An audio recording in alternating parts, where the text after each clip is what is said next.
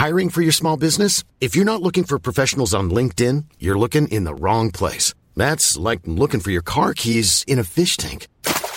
LinkedIn helps you hire professionals you can't find anywhere else, even those who aren't actively searching for a new job but might be open to the perfect role. In a given month, over 70% of LinkedIn users don't even visit other leading job sites. So start looking in the right place. With LinkedIn, you can hire professionals like a professional. Post your free job on linkedin.com slash people today.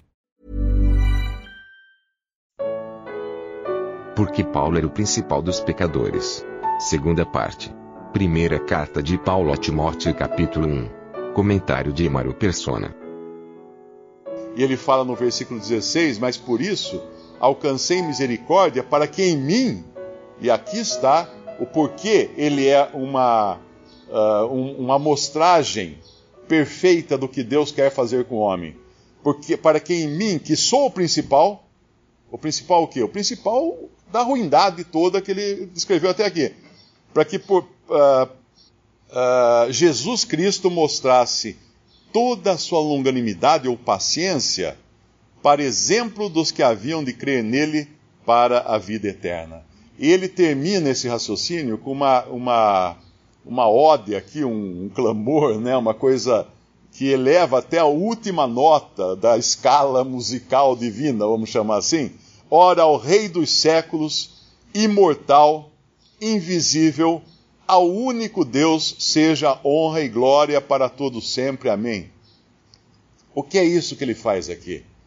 Ele coloca o, os píncaros, a, a, o cume do Everest divino, para dizer assim: é inalcançável pela mão do homem, pela obra do homem, pela justiça do homem, porque nós estamos falando aqui do Rei dos séculos. O Rei do século, o soberano de todas as eras, o imortal, o imortal, o invisível, ou seja, aquele que habita inclusive na luz uh, inacessível, que fala em outra passagem, ao único Deus. Seja honra e glória para todos sempre. Amém. Então, quando um pecador é salvo e reconhece a sua ruindade, o seu pecado, ele não consegue trazer para si glória alguma, porque toda a glória vai subir para esse que está no Everest divino, que está no topo de todas as coisas, o Deus único, o Deus único, imortal, invisível, o único que é uh, que merece toda a honra e toda a glória para todo sempre ou eternamente, como ele fala aqui também, para todo sempre. Então, que exemplo esse homem nós podemos pensar uh, ele, ele chegar uma hora da vida dele, ele fala assim: eu, eu alcancei misericórdia.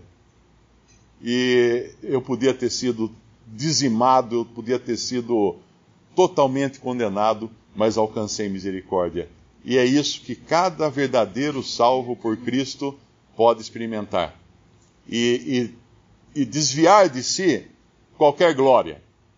É mais ou menos como quando você tenta jogar óleo na água, né, ou água no óleo, alguma coisa assim, eles não se misturam. Então não há, não há, não há como glória humana entrar nessa, nessa equação ou nessa mistura aqui. Não há como, ela não tem como entrar. Porque é tudo vindo de Deus. É tudo por misericórdia, enquanto ainda estávamos nos nossos delitos e pecados, graça, quando fomos alcançados por Cristo pela fé, e depois o amor de Deus foi derramado em nossos corações. Eu vi um vídeo com uma fala de uma artista, e num determinado ponto ela fala que ah, todos nós, cada um, cada um de vocês agradeça ao Deus em que você acredita e blá blá blá blá blá blá. Olha quando ela falou isso, eu falei, o que, que é isso, né? E aí nós vemos o, como é estratégica a colocação desse versículo 17 aqui, ao Rei dos séculos, imortal, invisível, ao único Deus. Por que isso é importante? Porque os homens, à semelhança daquela artista de, de Hollywood, os homens produzem seus próprios deuses. Cada um à sua imagem e semelhança. Da maneira como Deus criou o homem à sua imagem e semelhança, hoje o homem cria Deus à sua própria imagem e semelhança. Ele quer um Deus, ó, eu quero um Deus que é assim. Ele, ele gosta disso, aprova isso e desaprova aquilo, então esse é meu Deus. Mas aqui deixa muito claro que existe um Deus que é único. E esse é o padrão, essa é a referência. E diante dessa referência, nenhum, nenhum, não resta nenhum, ninguém fica. Né? Nós, olhamos para a parede aqui, para as paredes desse salão, elas são brancas, né? Se perguntar que cor é a parede, é branca. Aí eu digo, pega uma folha de papel e coloca na parede para você ver se a parede é branca. Aí você logo percebe que ela não é branca. Ela é mais para um, um branco sujo, um gelo ou alguma coisa assim porque o papel é mais branco do que essa parede. Mas talvez você consiga uma lata de uma tinta aí muito pura que dê um branco absoluto e aí o papel já perdeu também o seu lugar. E nós estamos falando do Deus único. Então qualquer padrão, qualquer padrão não serve que não seja o Rei dos séculos, imortal, invisível, ao único Deus seja honra e glória para todos sempre. Amém. Aí alguém pode falar assim, mas o Senhor Jesus não é visível? Sim.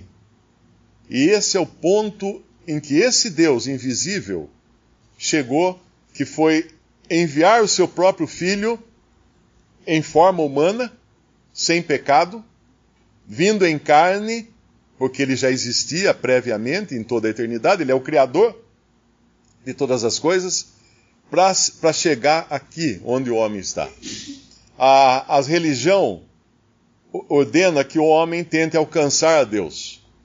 A boa nova é que Deus já alcançou o homem. Veio ao alcance do homem, veio ao encontro do homem, na, onde ele está.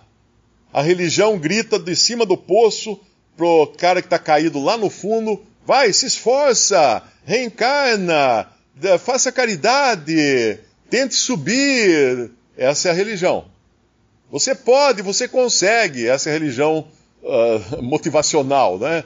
Uh, mas o cristianismo, o Senhor desce no fundo do poço, toma o lugar do homem caído, pecador, é feito pecado em nosso lugar, por nós, feito por Deus pecado na cruz, e assim ele pode resgatar agora o homem.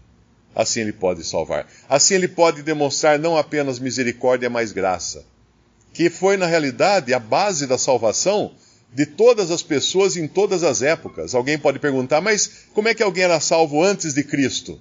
Era salvo porque Deus agia com misericórdia e depois, quando a pessoa percebia a sua nulidade e depositava sua confiança de que Deus poderia salvá-la não, não pela sua, pelos seus méritos, mas por graça, essa pessoa foi salva. Ela foi salva pela fé na provisão divina, que Deus iria prover uma solução para o seu pecado. Hoje nós somos salvos por termos a certeza de que Deus já proveu essa solução. Estamos, claro, numa posição muito mais privilegiada, mas Deus não será injusto para com nenhum ser humano em todas as eras. Isso a gente pode ter certeza, Deus não é injusto. Ele salvou no passado e ele continua salvando no presente. Depois que a igreja for tirada da terra, ele continuará salvando também nos sete últimos anos aqui da, dessa história que nós temos hoje, porque ele é um Deus de misericórdia, ele é um Deus de graça. E, e para isso ele escolheu justamente esse, esse ícone aqui dos pecadores, né? Não um grande homem, o grande Paulo, né, o maior dos vendedores, como até alguém escreveu um livro de vendas aí dizendo que Paulo era o, o maior dos vendedores. Absurdo uma coisa dessas. Uh, o maior dos pecadores, o principal dos pecadores. Aquele que nós podemos, agora, qualquer pecador pode olhar e falar assim: se Deus salvou Paulo, pode salvar a mim também. O versículo 18 de 1 Timóteo 1: Este mandamento te dou, meu filho Timóteo, que segundo as profecias que houve acerca de ti, milites por elas boa milícia, conservando a fé e a boa consciência, rejeitando a qual alguns fizeram naufrágio na fé. Uh, isso aqui às vezes a gente pode ter dificuldade, porque que profecias seriam essas, né, acerca de Timóteo, nós encontramos que havia profetas que atuavam na igreja nessa época e eles traziam declarações da parte de Deus.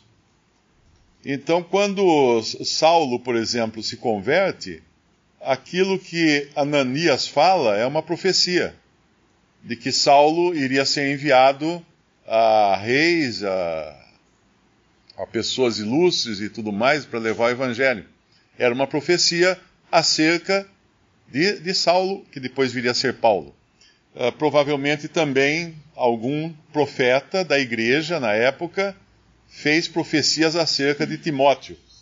E talvez seja essa a exortação agora que, que Paulo dá a Timóteo, uh, tratando no versículo 3, né, quando ele fala que este mandamento te dou, eu creio que tem ligação com o versículo 3, como te roguei quando parti para Macedônia, que ficasses em Éfeso para advertires alguns que não ensinem outra doutrina, nem se deem a fábulas ou a genealogias intermináveis, que mais produzem questões do que edificação de Deus, que consiste na fé, assim eu faço agora.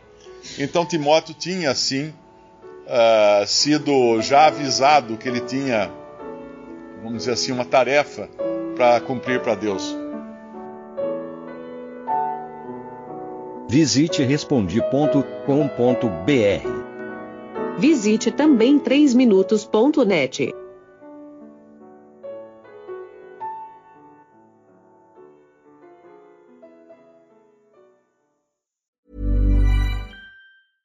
Imagine the softest sheets you've ever felt. Now imagine them getting even softer over time. That's what you'll feel with Bowl and Branch's organic cotton sheets. In a recent customer survey, 96% replied that Bowl and Branch sheets get softer with every wash. Start getting your best night's sleep in these sheets that get softer and softer for years to come. Try their sheets with a 30-night guarantee. Plus, get 15% off your first order at bowlandbranch.com. Code BUTTERY. Exclusions apply. See site for details.